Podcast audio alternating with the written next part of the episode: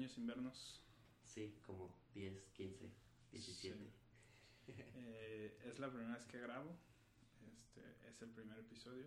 Las dos personas que nos están escuchando tendrán el privilegio de eh, haberte tenido como Claro. abridor del proyecto. Sin duda, un gran honor estar acá abriendo, ¿no? Pero, pues venga. Bueno, pues esto es eh, Divulgar Podcast y el invitado del día de hoy es Oscar Estrada, médico por la Universidad de Guadalajara y salubrista es el término correcto. Así es, salubristas. Aunque, bueno, esa, aunque esa palabra como que incluye distintas profesiones, un epidemiólogo podría ser considerado también salubrista, por Ajá. ejemplo. Pero bueno, digamos que estudié o estoy estudiando, no, estudié una maestría en salud pública, nada me falta titularme, pero ya, Específicamente el término para los de salud pública entonces es salubrista. salubrista. Sí. Ok, Salubrista por la Escuela Nacional de Salud Pública, eh, hogar de mares ilustres. Ah, claro, sin duda. Un- bueno, es que la escuela, es, es- Escuela de Salud Pública de México es el nombre oficial y forma parte junto con el Centro de Investigaciones en Enfermedades Infecciosas y el Centro de Investigaciones en Salud Pública, bueno, antaño así fue, se fusionaron estas tres instituciones y se creó el Instituto Nacional de Salud Pública. Y ahora digamos que coexisten el Instituto Nacional de Salud Pública y la Escuela de Salud Pública de México. Y pues bueno, sí, hogar de, de muchas personas o personajes ilustres, o sobre todo su fundador, ¿no? Julio Frank, Ajá. tan popular quizás en estos últimos tiempos, para bien o para mal, Muy pero popular. sí. Pero pues sí, orgullosamente de ahí vengo. Muy bien. Pues te cuento a ti y le cuento a quien nos haga el favor de escuchar. El propósito de este proyecto es dar a conocer el trabajo de investigación en cualquiera de sus variantes y en cualquier ámbito de la ciencia de personas este, jóvenes. O sea que tú no solo te mueves en la ciencia, también eres este, pues activo políticamente. Eh, Max Weber estaría orgulloso de ello. Intelectual orgánico. Sí, este, eh, pues, no, yo digo por el concepto de el científico político, Ok. este, que pues bastante bien descrito por él, bien encarnado en algunos personajes como Frank o López Gatell o, Sí, ¿verdad? o algunos otros, pues, ¿no? En camino a o no te interesa. Pues eh, creo que propiamente las personas que nos dedicamos a la salud pública debemos tener como siempre esta vocación política, ¿no? O esta, este interés por cambiar nuestro entorno, porque finalmente abordar la, la salud o el proceso salud-enfermedad desde la perspectiva de la salud pública es hacerlo de una manera, digamos, integral, ¿no? Con- considerando todas estas esferas que la atraviesan, como la política, la económica y demás, ¿no? Ujú. Entonces, sí debes tener como esta visión más integral y obviamente, digamos que naturalmente te empuja a, estas inclinaciones políticas, supongo. Que en la propia naturaleza de la disciplina, pues está eso, ¿no? O sea, salud pública. Sí, justo. El nombre, eh, la palabra público, ¿no? Quizás encarna también muchas cosas luego en la, tanto en la investigación como en la acción en salud pública. Entonces, sí. Eh, ¿Y qué hace alguien que se dedica a la salud pública? Sí, fíjate que es como bien común escuchar salud pública, ¿no? Sobre todo tú y yo que nos hemos dedicado al campo de la salud. Hemos escuchado al menos esa palabra alguna vez o tomado alguna clase. Y creo que a mí la definición que más me gusta es que el- la salud pública es tanto un, un área del conocimiento como un ámbito para la acción. Entonces, digamos que como campo del conocimiento, pues es como bien te decía, una- un pensamiento social en salud, un abordaje a nivel poblacional, en el que se integran distintas disciplinas eh, biológicas, sociales, eh, etcétera, ¿no? Digamos, toda esta integralidad de la que, con la que comencé hablando. Ah, y también cuando nos pasamos al ámbito para la acción, como también se le conoce su segundo brazo, digamos, ah, igual se trata de hacer uso de las herramientas de distintas disciplinas, digamos, investigación cuantitativa, investigación cualitativa, luego se toman prestada, digamos, no sé, la etnografía de la, antropolo- de la antropología, ¿no? Entonces, para con todas estas herramientas, todos estos mecanismos, poder dar respuesta a las necesidades de salud, eh, pues a través de los mecanismos con los que cuenta, digamos, la organización civil o el, el gobierno, el Estado. Ok. Eso es lo que hace en general alguien que se dedica a la salud pública. Y tú Así es. particularmente, ¿qué es lo que has estado haciendo? ¿En qué consiste tu trabajo? Sí, sí. Pues fíjate que es una historia un poco trágica porque yo empecé primero con un proyecto de intervención o una iniciativa educativa, digamos, porque luego el término intervención es medio criticado. Una iniciativa educativa en adultos mayores eh, que viven con diabetes. Entonces, eh, la idea original era como promover todos estos estilos de vida saludables, el envejecimiento saludable y demás entre esta, este grupo de, de personas. Ah, pero después vino la pandemia, se cerró la unidad de investigación donde iba a aplicar ese proyecto y bueno, incluso jubilaron al doctor que, que era mi director de tesis. Ujú. Entonces sí, como que se vio un poco frustrado ese, ese intento de proyecto de titulación y finalmente pues tuve que decantarme por algo más, digamos, de escritorio, que fue, ahorita lo que estoy haciendo es una, se llama revisión sistemática rápida, la, la metodología, que bueno, consiste básicamente en hacer una revisión sistemática, pero omitiendo algunos pasos, que es una búsqueda exhaustiva sobre algún tema para dar respuesta a una pregunta de investigación. Y en este caso la estoy haciendo sobre el riesgo de reinfecciones por SARS-CoV-2 o COVID-19, ¿no? Entonces, pues en eso, en eso ando. Bien, o sea, eh, el, por la premura del- de la entrega de trabajo escoges esta, como esta vertiente rápida. Fíjate que principalmente porque para hacer una revisión sistemática en forma necesitas un grupo de personas bastante grande Ujú. y pues los proyectos de titulación como el mío son usualmente un director, un asesor o asesora o directora eh, y el estudiante, ¿no? Entonces, pues digamos que tanto por términos de presupuesto y de tiempo y demás, pues se optó por esta, por esta metodología. Además de que fue propiamente una iniciativa, digamos, del instituto, como lanzarlo como modalidad de titulación. Entonces también por eso lo elegí, ¿no? Porque digamos que se acomodaba a mis necesidades, aunque aún no la termino, pero Sí. ahí vamos. Y, o sea, lo abrió ante, el, ante la oportunidad de la situación por la que estamos atravesando. No era algo que se tenía contemplado desde Ah, antes. Así es, no, no se tenía contemplado y digamos, este, pues fue una opción porque se enteró el instituto de que hubo varios alumnos como yo que, que vieron frustrados sus, sus proyectos. Algunos ya iban más avanzados y ya no tuvieron tanto inconveniente, pero como yo apenas lo iba a aplicar, pues sí, digamos que mi intervención quedó solo en el diseño y estaba la opción de quedarme también en el diseño nada más de la intervención, Ujú. pero no sé, me gustó más hacer un trabajo más completo y por eso, por eso lo elegí. Bien, Oscar. Voy a retroceder un poco en el tiempo. Dale. Eh, bueno, yo te conozco de la secundaria. Sí, Tenías como tintes artísticos, según mi percepción. sí. Este, si eras medio ñoño, o sea, si podías estudiar medicina. Este, pero ¿qué te hace uno querer ser médico? Y dos, ya siendo médico, ¿qué te hace, pues, Oye, por soltar la bata y meterte a hacer investigación? literal, ok. Sí, am, creo que esa inclinación artística, espero no haberla perdido, digamos que la tengo un poquito ahí arrumbada o guardada, pero, pero siempre la he tenido y espero siempre tenerla, ¿no? Porque, bueno, a eso vamos más adelante, mejor, ya hablando después. Ah, bueno, no sé si te acuerdas, pero yo siempre tuve un interés muy grande en la biología. Entonces, ese era el plan inicial, estudiar biología. Pero la verdad me dio mucha flojera irme hasta el CUPA a estudiar. Bueno, para quien es de Guadalajara sabe que el CUPA es, está muy lejos. De No es Guadalajara. Exacto, del centro de, digamos, de, de Guadalajara, ¿no? O de la zona metropolitana, de los lugares más céntricos.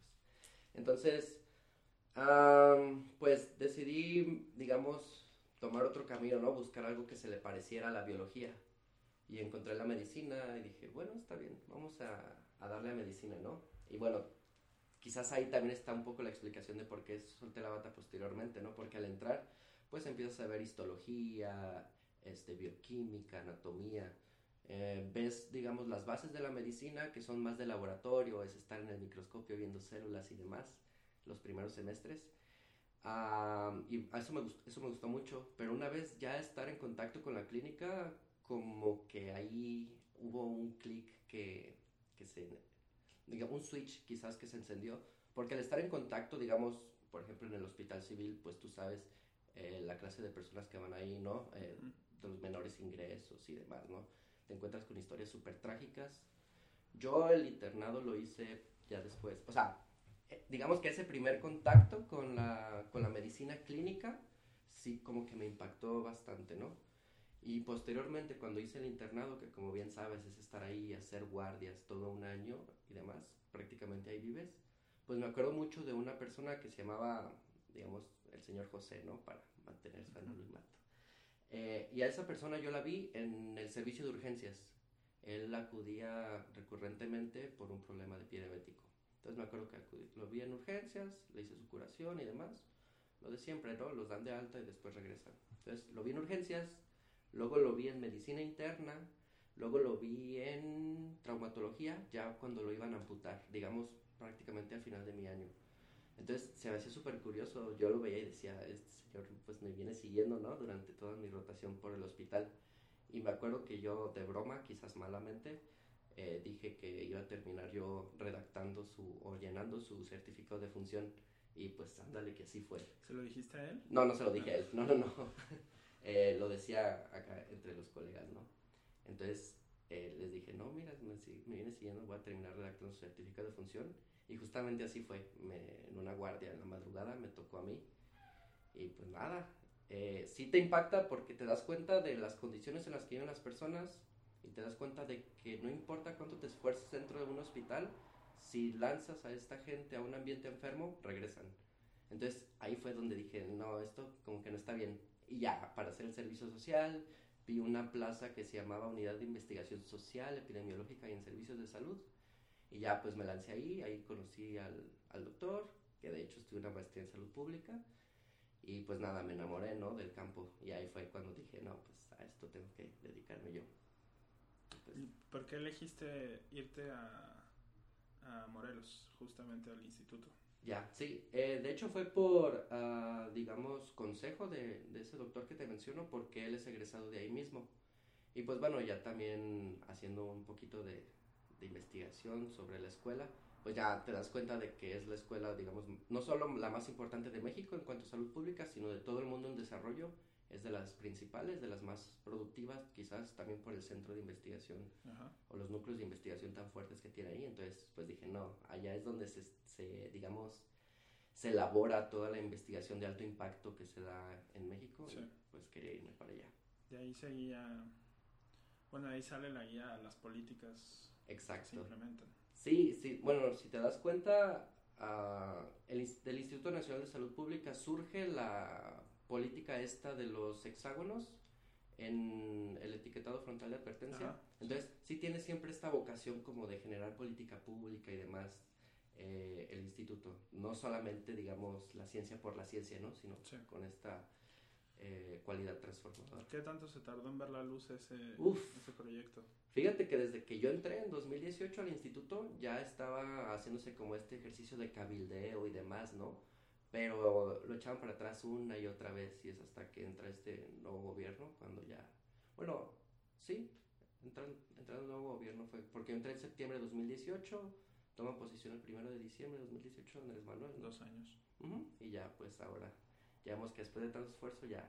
Pero desde que yo entré ya tenía todavía años antes. No te sé decir cuántos, pero sí ya tenía tiempo empujándose esa política. Bien, Oscar. Eh, pregunta romántica. ¿Tú eh, sueñas con ver plasmado tu trabajo en una política? Totalmente, sí, sí, sí, sí. Fíjate que también en todo este, digamos, esta trayectoria dentro del instituto en la que vi cómo todas estas iniciativas eran echadas para abajo por las, las cámaras, pues sí llega un punto en el que te preguntas, mm, ¿de verdad vale la pena como todo el esfuerzo que se hace aquí, los investigadores, los estudiantes y demás, este, con esa ambición, ¿no? O ese interés de, de hacer un cambio de impacto, de mejorar la salud de la población? Y dices, no, pues no vale la pena porque hay muchos intereses involucrados y simplemente no sucede, ¿no? Pero creo que el hecho de que se haya aprobado sí fue como una luz al final del túnel o esta llamarada, ¿no? Que se enciende y dices, no, sí, tienes que, tienes que seguir, pues. Eh, y digamos, en determinado momento se va a dar la ventana para que tu trabajo se vea ahí y pues por supuesto que me encantaría trabajo actual está encaminado hacia allá? O sea, en tu, en tu proyecto que estás por concluir, ¿hay algún dato sobre el que se pueda trabajar? O sea, si, si el tema global es la reincidencia que se puede ver, que puede haber, perdón, ah, para, para, no sé si sea readquirir el término correcto, reinfectarse por, por, el SARS-CoV, este, encuentras algo no sé si social o de alguna población con alguna afectación en específico. Pues fíjate que casualmente, o bueno, no casualmente, esta metodología que te platiqué de la revisión sistemática rápida o revisión rápida, para cortarlo, eh, tiene siempre este interés de informar la toma de decisiones. Entonces, siempre que se elabora una pregunta de investigación para ser respondida por una revisión rápida, siempre se pretende que responda a una necesidad que se tiene actualmente, digamos, en este caso de la Secretaría de Salud, ¿no? Y sí, claro, eh, el hecho de poder reinfectarte por el SARS-CoV-2 o COVID-19 uh, dos, tres, cuatro veces, pues obviamente sí tiene implicaciones en la toma de decisiones, porque estaríamos hablando de que no puedes, digamos, dejar de dar seguimiento a una persona que ya fue un caso y ya se recuperó, porque en determinado momento podría volver a ser un nuevo caso, ¿no? Eh, mucho se habla luego de la inmunidad de rebaño, de que en determinado momento ya todos nos habremos infectado y ya no podemos ser contagiosos, pero esto pues movería mucho el asunto, ¿no? También digamos que no solamente sería una respuesta dicotómica la necesaria de si hay reinfección o no hay reinfección, sino al cuánto tiempo hay reinfección. Lo que se ha visto es que, por ejemplo, dos, tres meses te duran los anticuerpos y luego nuevamente podría ser susceptible a infectarte. Entonces sí totalmente va encaminado a, a, poder hacer una toma de decisiones oportuna y pues basada en, en, evidencia. Sí. Bueno, o sea, sé que su contexto obviamente es muy lejano al, nuestro, pues, pero por ejemplo, bueno, yo que sigo mucho deporte, sabrás, este, Dybala, este jugador de la Juventus, dio como seis veces sí. Positivo en un tiempo muy, muy largo, pues, ¿no? O sea, te puede decir, bueno, la señora Juana de la vuelta a mi casa también, pero lo pongo como... Sí, pues, claro. porque es una figura mucho más accesible, pues. Creo que Nahuel Guzmán también, ¿no? Ya, digamos, en el contexto nacional. Se lo merece. este, sí, pero fíjate que ahí luego, ahí, digamos, tiene que ser uno muy cuidadoso al sacar conclusiones luego de estos nuevos resultados positivos, porque pudieran ser falsos positivos, este, algún error en la toma de la muestra, algún error en el procesamiento de la misma y demás, ¿no? Entonces, sí, una cosa es tener una prueba positiva, digamos, recurrente y otra cosa es reinfectarte.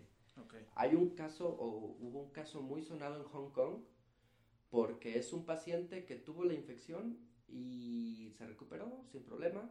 Después, alrededor de 100 días después, sale de viaje a España, regresa en Hong Kong y con una detección, digamos, aleatoria, le hacen una prueba y nuevamente resulta positivo. La diferencia es que aquí se tenía secuenciado el genoma del virus, el de la primera infección y el de la segunda, y se dieron cuenta de que eran distintos. Entonces es una reinfección más que confirmada, ¿no? Porque luego se ha visto también muchos casos de pacientes que se recuperan, les hacen una prueba después y siguen dando positivo, pero no necesariamente tienen una infección activa, sino que, como te menciono, pueden ser algún laboratoriazo o simplemente existen ahí, digamos, restos del material genético del virus. O sea, si el virus ah, como corre dos veces y dos caminos diferentes, por así decirlo, entonces Exacto. hay una reinfección, sí sí. Ahí sí, sí, te digo, con esta secuenciación genómica, si te das cuenta de que son dos cepas distintas del virus, pues obviamente tiene que ser una reinfección, sí o sí. Ese procedimiento es un poco extraordinario. Sí, totalmente. Sí, por eso. habrá tocado la suerte? ¿O es un procedimiento que se dio así este, en Hong Kong en general? No, fíjate que que sí, no es algo que se realice rutinariamente. Eh, desconozco si en, allá en Hong Kong o China, todos estos países asiáticos o territorios asiáticos, se haga de manera, digamos, ah, rutinaria, pero sucedió de esa forma. Entonces sí, pero no. Por ejemplo, si me preguntas en México, hasta donde tengo entendido, no es algo que se haga. Puro rastreo. Así es, puro modelo sentinela. Sí, yendo al OmniLife. ah, claro, también. Sí, sí con sus pruebas. Luego ahí son pruebas rápidas, ¿no? Ahí no estarías detectando el virus, detectas anticuerpos. Entonces también tiene otras implicaciones distintas. Sí, la, la, prueba rápida esta del, del hisopado es la que detecta... La prueba del hisopado es la que detecta el virus. Ajá. La que detecta anticuerpos es la que... Ah, la de sangre. Ajá, la que te pinchan el dedito. Ajá, esa es la que te... La considero un fraude total. pues ya ves que no tiene una, un rendimiento tan alto, pues, entonces sí. Como decía López Gatel, ¿no? Luego tomarte una prueba de esas es lo mismo que tirar un volado. Sí. Porque tiene una efectividad, digamos, del 50%. Sí, un caso cercano le dio negativa la, la prueba. La de sangre. Ajá. Y el hisopado le dio negativo. Ok. Pero eh, le dijeron que clínicamente lo tenía. Lo tenía. o sea, lo tuvo, pues, aunque las pruebas le dieron este, el no. Sí, luego fíjate que siento que también se les da muy peso a estos eh, métodos diagnósticos, digamos, de laboratorio muy grande, ¿no? Cuando creo que la clínica pues también te puede orientar mucho. También si tienes un caso que estuvo en contacto con otro paciente confirmadísimo, pues a lo mejor ya ni necesitas hacer la prueba, ¿no? Pero...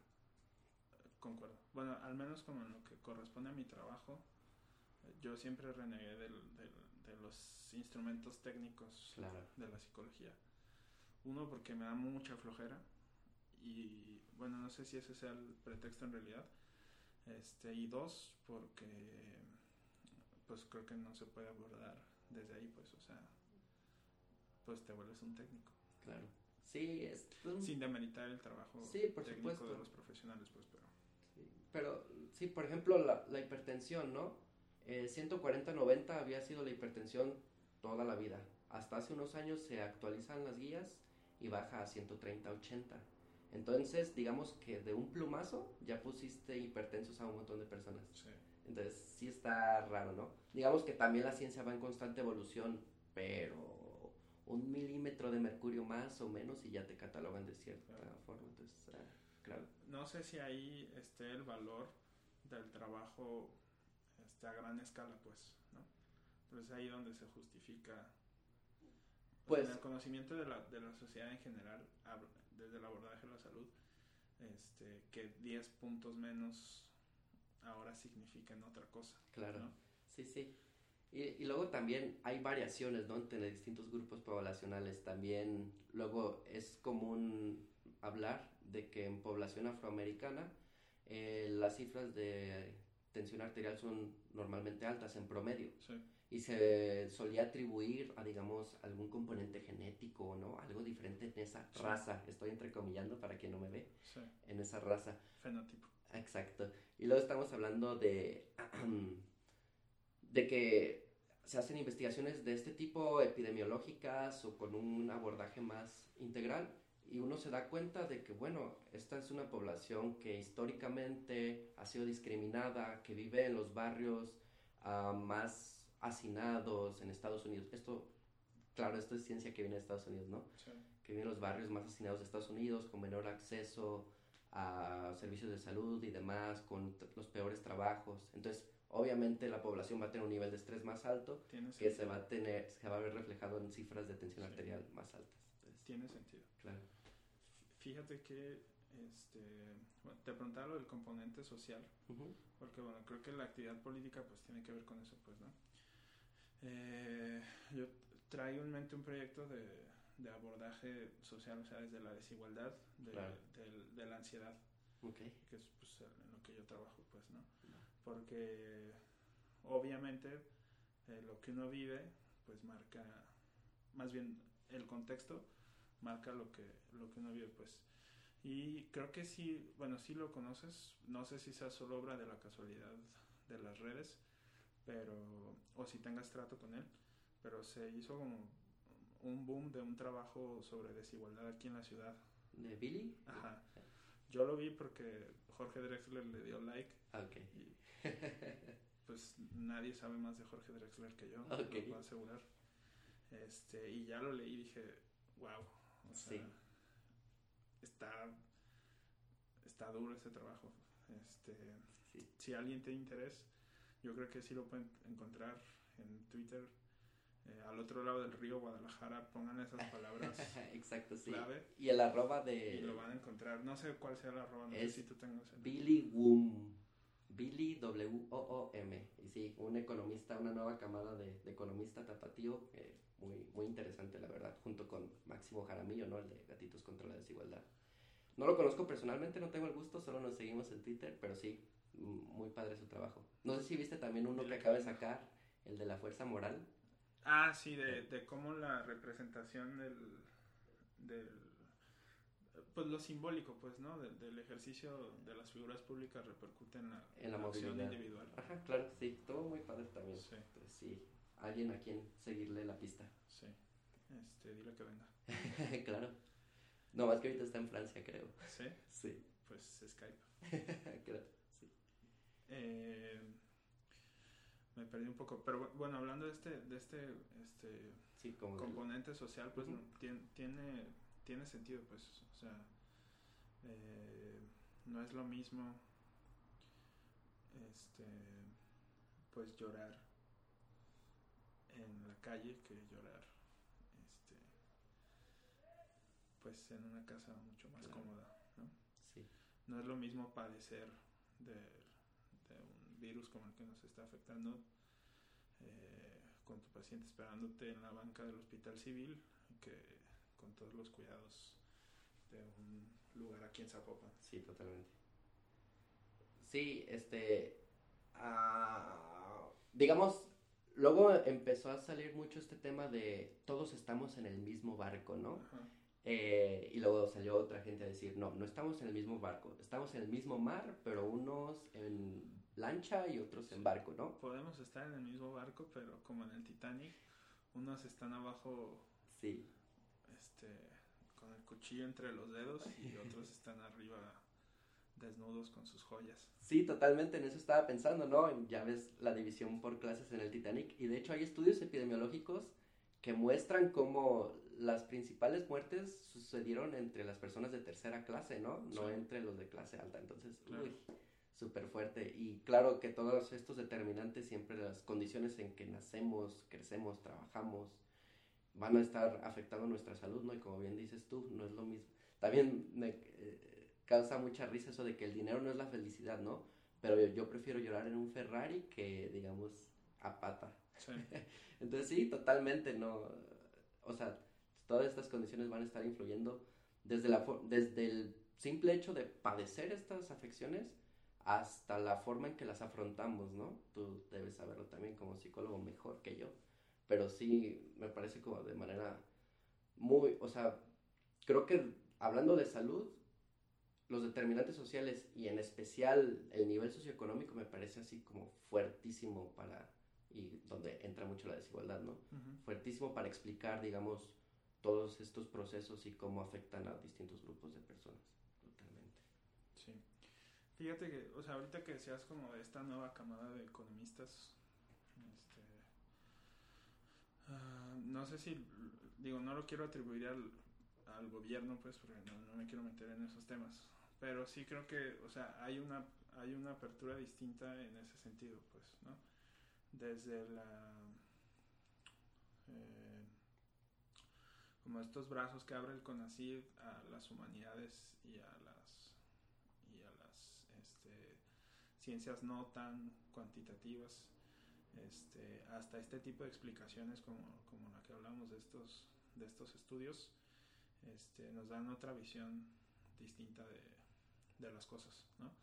Realmente, o sea, el, esquema de gobierno bajo el que vivíamos sí era este, dominador de la técnica en todo sentido, hasta incluso en cómo se abordaban los problemas. Independientemente de la afiliación que tengamos, no sé si tú compartas esta visión, de que el abordaje de las situaciones es distinto?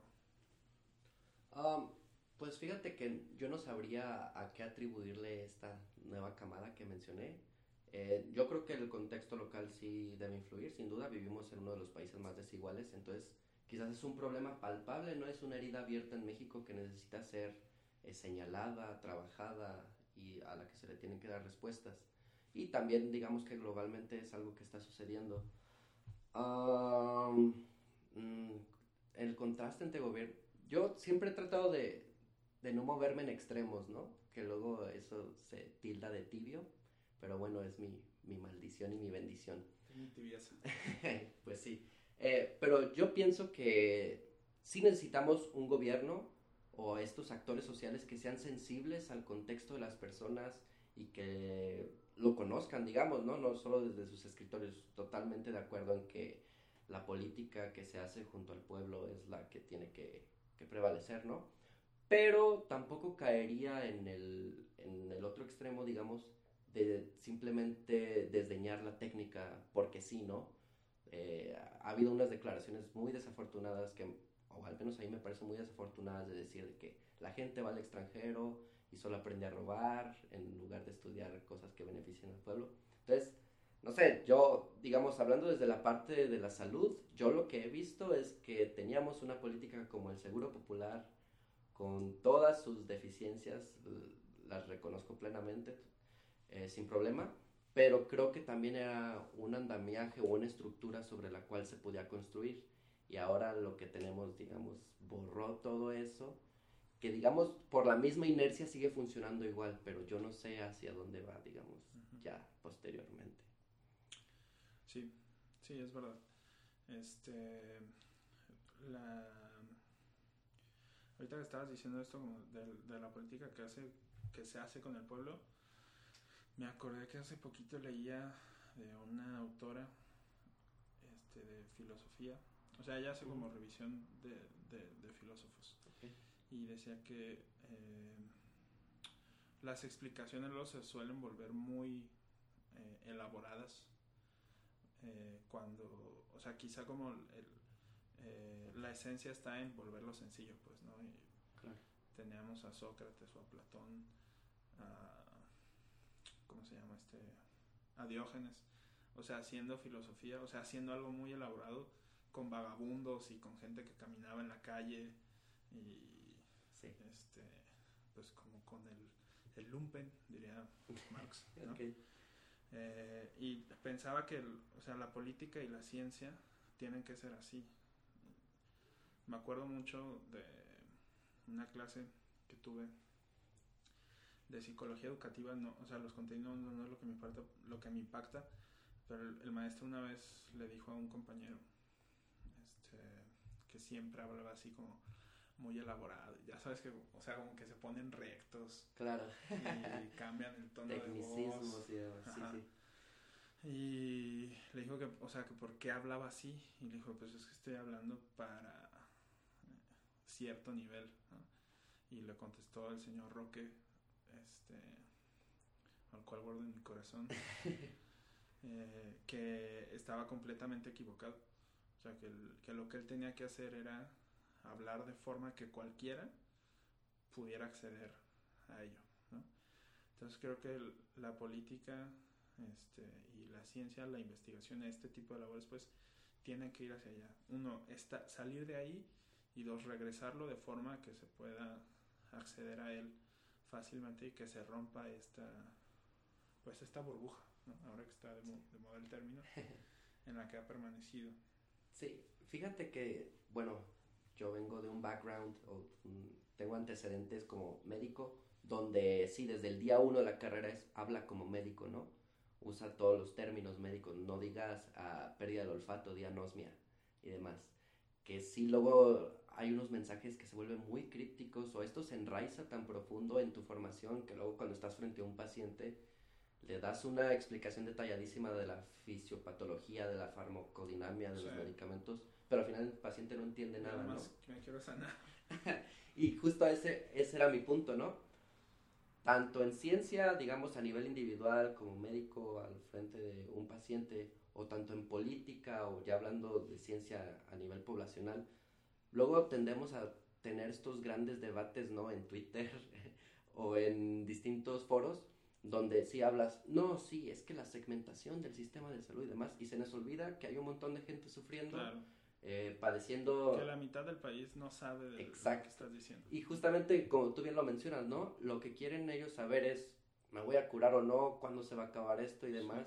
Y creo que también hay hay, digamos, hay uno de los vicios del viejo régimen, como algunos los llaman, ¿no?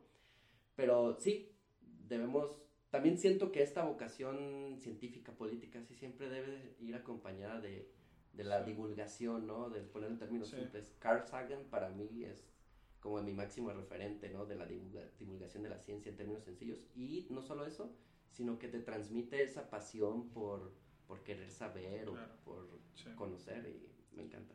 Sí, este, me gusta que hablemos de esto. O sea, justo, eh, bueno, quien nos haga el favor de seguir, en, bueno, me haga, quien no te lo hace. favor de seguirnos, la descripción de mi proyecto es eso, o sea, divulgar significa dar a conocer en el vulgo, pues, ¿no? El vulgo, claro. Eh, o sea, todos. Sí, sí. Eh, y, y, así tendría que ser. No sé si, si, independientemente del manejo que se le ha dado, no, no me quiero meter ahí, pero si consideras que este ejercicio este, del subsecretario de todos los días estar explicando las cosas y de algún, o sea, de, forma, pues de alguna manera accesible para todos. Yo me acuerdo, por ejemplo, el día del niño, ese ejercicio de los morritos ahí preguntándole y él contestándole, pues como, o sea, hablando con un niño, pues literalmente, rompe justo esta brecha y abre esta línea de vamos a acercarnos a la gente, porque es la gente la que enferma, es la gente la que paga impuestos, es la gente la que accede al servicio y pues sí. puede acceder al conocimiento también.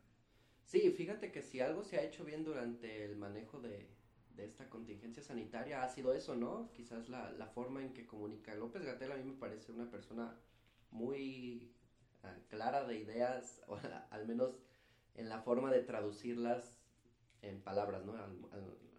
pone eh, conceptos muy complejos en palabras sencillas y eso se agradece obviamente en, un hombre de ciencia de, su nivel, sobre todo. Eh, bueno, curiosamente, como dato ahí para el auditorio y para ti, yo tuve clases con su hermano, Carlos, y él es licenciado, él, ah, no me acuerdo cuál es su formación, pero el punto es que su doctorado es en temas de comunicación.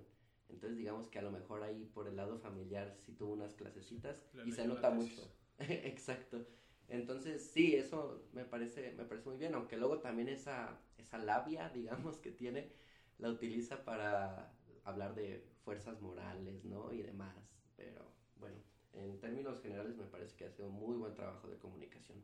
Y también, no solo de comunicación, sino de, de comunicar cosas que importan, ¿no? Sí. Porque habla de, género, del trabajo de cuidados, de violencia, o sea.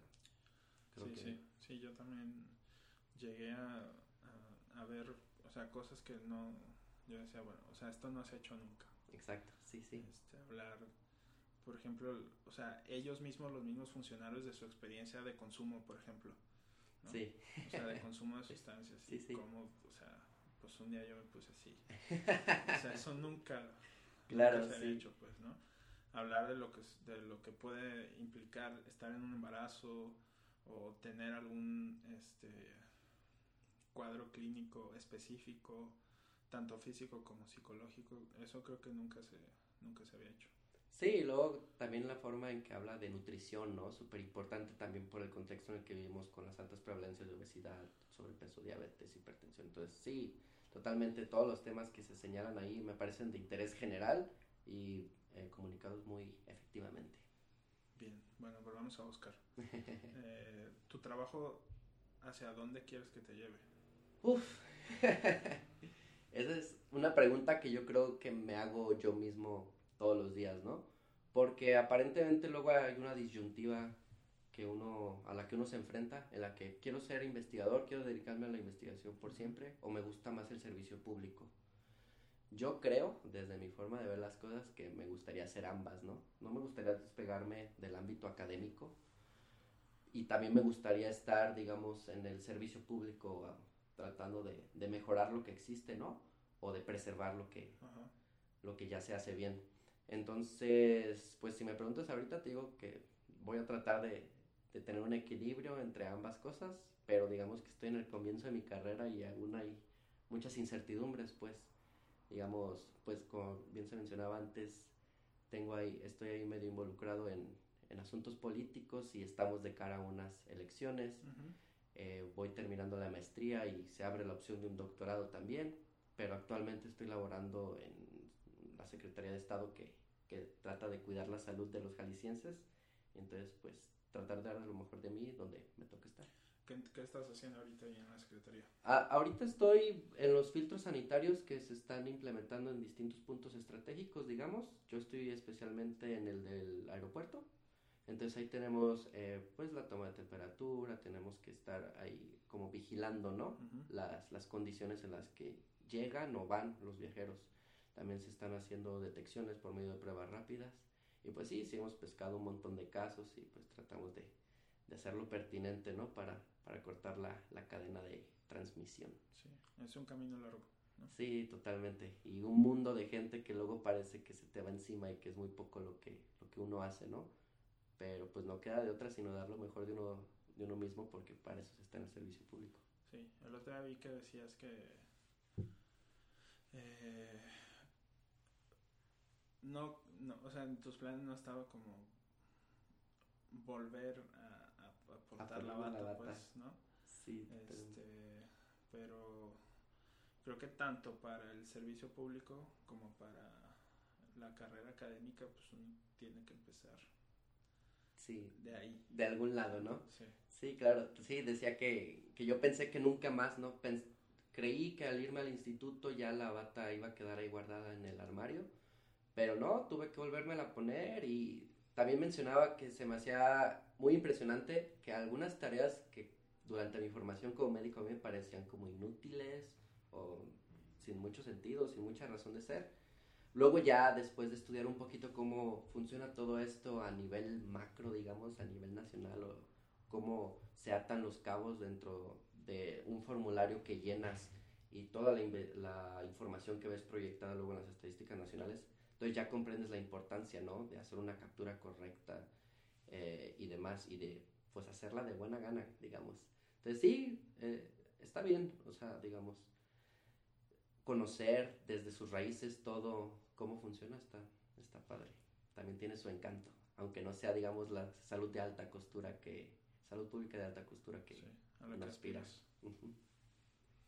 eh, tu línea que pretendes seguir, digo, no, no, dices, no voy a inmediatamente ahora al doctorado, no sé, pero va por este mismo, por este mismo camino, este, o aprovechas nada más la oportunidad del contexto actual para trabajar ese tema y tal vez piensas abordar otra cosa después.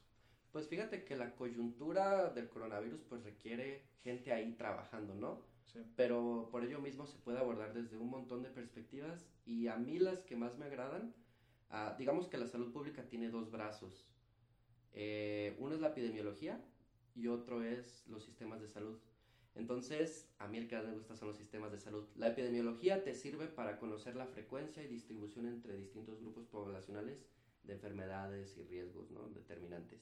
Y los sistemas de salud, la investigación en sistemas de salud te ayuda a articular toda una respuesta social organizada para dar respuesta, valga la redundancia, a estas condiciones. Entonces, esos son como los temas que a mí más me gustan, la organización de los servicios de salud, de los recursos humanos, financieros, todas las políticas, ¿no?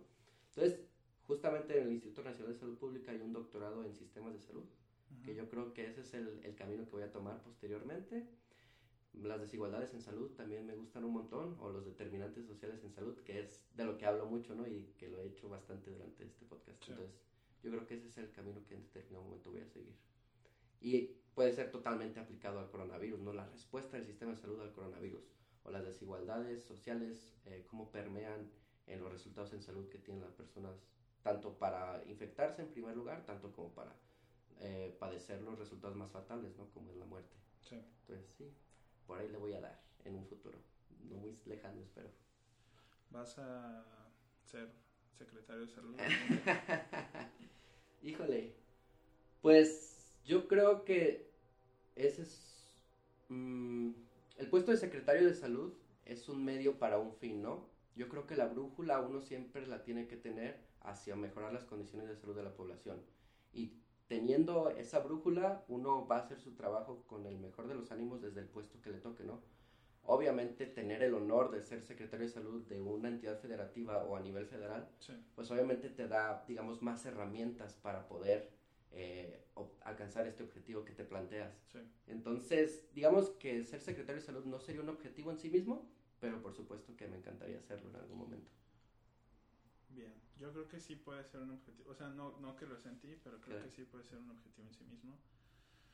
Porque esta, no sé, yo personalmente creo que hace falta gente que quiera ocupar un lugar, no por el lugar en sí, pues, pero que sí sea una meta el Sí, claro. pues. ¿no? Sí, sí, como te menciono, eh, digamos que no sería mi objetivo principal porque sé que se puede hacer mucho desde otras, desde otros espacios, pero claro, si se da la oportunidad y se marca el camino, por supuesto que lo voy a seguir. Esperemos, Ojalá. al menos aquí. Sí, claro, sí. Aquí está más fácil, ¿no? A nivel federal luego ay, Sí. se ve muy lejano. Aparte, tu proyecto está agarrando fuerza. Ojalá, no sé, no sé, te digo, trato de dar lo mejor de mí y obviamente incluso siempre esa pregunta es muy recurrente, ¿no? Y incluso es halagador que alguien luego te pregunte si aspiras a ser tal, ¿no? Porque quizás de cierta forma ven en ti las capacidades para lograrlo. Entonces, pues obviamente eso también me motiva, ¿no? Porque luego hay un montón de gentes que vierten, digamos, sus ex- expectativas en ti y uno trata de estar a la altura siempre, ¿no? Entonces, pues sí. Me debo al público, quizás. Bien, Oscar. Eh, yo- mi idea es cerrar este podcast con dos preguntas, pero a ti te voy a hacer tres. ¿Ok? Una, este, Genaro Lozano o yo.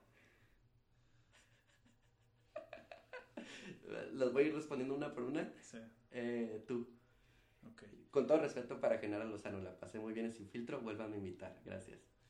Eh, dile que nos escucha. claro. Este, dos, eh, ¿a quién puedo invitar? A, o sea, alguien que tú digas, este trabajo está interesante.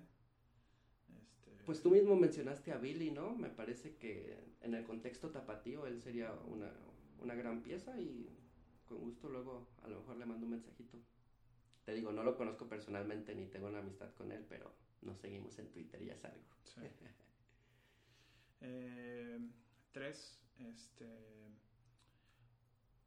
¿qué deberían de hacer a quienes les interese la investigación, estén buscando un posgrado, este, tal vez se la estén viendo difícil, igual estén persiguiendo esa pasión o ese sueño desde tu experiencia? Uy, pues fíjate que yo creo que pues, ah, va a sonar súper cliché, ¿no? Pero si uno tiene la determinación de hacer algo o tiene la pasión por hacer algo, pues simplemente tienes que seguirlo y ya finalmente los, los resultados se van a ir dando poco a poco. Eh, vivimos también en un mundo donde hay un montón de influencias y para, digamos, aspirar a cosas grandes también te necesi- necesitas tener buenos amigos, ¿no? Pero en mi experiencia, lo poco que he logrado... ¿Buenos amigos es palancas? Ajá, O- exacto, palancas. ok. Pero en mi experiencia, lo poco que he logrado, digamos, ha sido ah, con base en puro empuje, ¿no? Pura pasión. Y creo que eso luego es una cualidad que muchas personas reconocen en mí de, de que me gusta lo que hago y lo disfruto y lo hago con mucho gusto. Obviamente siempre, yo sé que hay muchas personas allá afuera, yo mismo fui esa persona, que no está seguro si va a poder vivir de eso y demás. Pero si tratas poquito de dejar un, de lado eso, yo creo que empiezan a darse mejor las cosas. Te digo, no estoy libre de incertidumbre en este momento, pero creo que puro empuje, pura pasión. Te digo, suena súper cliché, pero ¿qué más? Es lo que hay. ¿Qué necesita la investigación en México? Fíjate que, bueno, sí en México, porque luego ya cuando estás en esos ámbitos te das cuenta de que la forma de evaluar a un investigador pasa mucho por publicar en revistas de alto impacto y demás. Y luego muchas veces esto se convierte en incentivos perversos que provocan que la gente publique por publicar, ¿no? Y no realmente, digamos, con atendiendo o tratando de resolver Sí. un problema. Entonces, yo creo que habría que ahí buscar una forma de, de hacer unas evaluaciones más pertinentes para el contexto en el que nos desenvolvemos y pues también para el impacto que puede tener un, investiga- un investigador más allá de la publicación Nature, ¿no? O en los, en los revistas más prestigiosas. Sino, pues todas estas participaciones, hay muchos investigadores, por ejemplo, el Instituto Nacional de Salud Pública, que hacen un gran trabajo de divulgación, que van al Senado, que van a la Cámara de Diputados, que presentan un montón de, proyectos, y, pero que finalmente si no se ve reflejado en un artículo, a lo mejor a ellos les es penalizado y no tienen tanto incentivo para hacerlo. Entonces yo creo que, como tú mencionas, el investigador tiene que estar más cercano a la gente, tiene que comunicar su trabajo.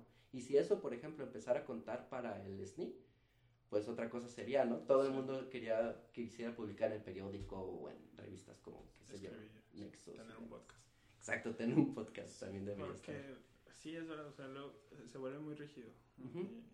bueno, este incidente de hace dos semanas, no me acuerdo de la revista, pero que le aventaron un artículo, ¿lo viste? Con un nombre sacado de Harry Potter. No, no me acuerdo, no me fijé. Vi el de este, Pokémon, pero debe ser No sé, pues, pero alguien escribió un artículo sobre, en términos generales, sobre COVID, pues. Ajá. Eh, sus implicaciones en una región en específico. Y no me acuerdo si el nombre estaba sacado de Harry Potter o de, en una revista este, importante. Sí. Y la revista lo pasó y lo publicó. Este, y pues nadie se dio cuenta.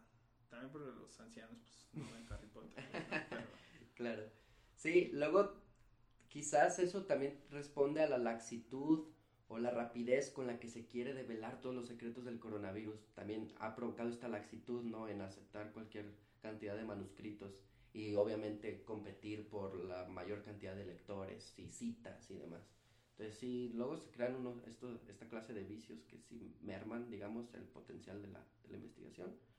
Pero bueno, ya hay que poner sobre la mesa estos temas a discusión y en algún futuro yo creo que sí. podría salir mejor. Hace tiempo, bueno, hace tiempo, hace muchos años hubo una broma así a una revista también grande, pero lo hicieron, lo hicieron un libro, se llama Contra las imposturas intelectuales. Okay. Y dos científicos escribieron un artículo pues en lengua posmoderna y lo mandaron a una revista de esa índole y después los publicaron en el libro este, exhibiéndolos y haciendo crítica a Lacan, a Derrida, a Lyotard. Mm. Y fue algo más o menos así lo que, lo que pasó con esta revista. Estoy buscándola, pero no, no me acuerdo, luego te lo paso ahí. ya está, perfecto, sí, suena interesante. Este, sí es con Pokémon. sí, era con Pokémon, ¿verdad? Que te dije, sí, sí, sí. Sí, sí es con Pokémon, no es con Harry Potter. Hasta tenían las referencias a la enfermera Joy y demás. sí, sí, sí. Sí, sí lo vi. Este, hace mucho por consumo de Subats, ¿no? No me acuerdo. La verdad es que yo no. Pokémon no es mi fuerte. Ah, ok. Mío sí. Este, pero sí, sí me acuerdo que. Que había, que había sucedido eso. Este, bien, Oscar. Ah, ya dije que iba a cerrar, pero me acordé que me dijiste. Al rato hablamos de eso, de lo de tus intenciones artísticas. Ah, sí, totalmente. Sí, esa es una buena forma de cerrar, yo creo. Bueno, la intención de un artista es crear, ¿no? O sea, es producir, es generar cosas. Entonces creo que cuando alguien se decanta por la investigación, digamos, de cierta forma se avienta unas pinceladas, ¿no? Unas genialidades, digamos, más conceptuales. Sí. Entonces también eso, a eso podría aspirar uno, ¿no? A tener una gran obra, podría ser una gran investigación que desemboque en una política pública. Entonces creo que finalmente este, esta curiosidad creativa eh, me puede servir o me va a acompañar el resto de mi vida y espero que me sea útil en ese sentido, ¿no? de, creación y de, digamos, quizás encontrar conexiones donde alguien más no las vea. No sé, quizás estoy siendo muy romántico, pero algo así se me ocurre. Bien, Oscar, el hombre de ciencia, política y arte. Trato, disque. Pues es todo por hoy. Perfecto, un placer, un gusto, me gustó mucho, me gustó muy bien. Te daría la mano, pero Susana nos regaña. Exacto. Este, vamos fuera. Bye. Gracias por escucharnos, como dijo Kaufman. ¿Viste la película de Truman Show? No. Si no, nos vamos a ver. Buenos días, buenas tardes o buenas noches. Perfecto.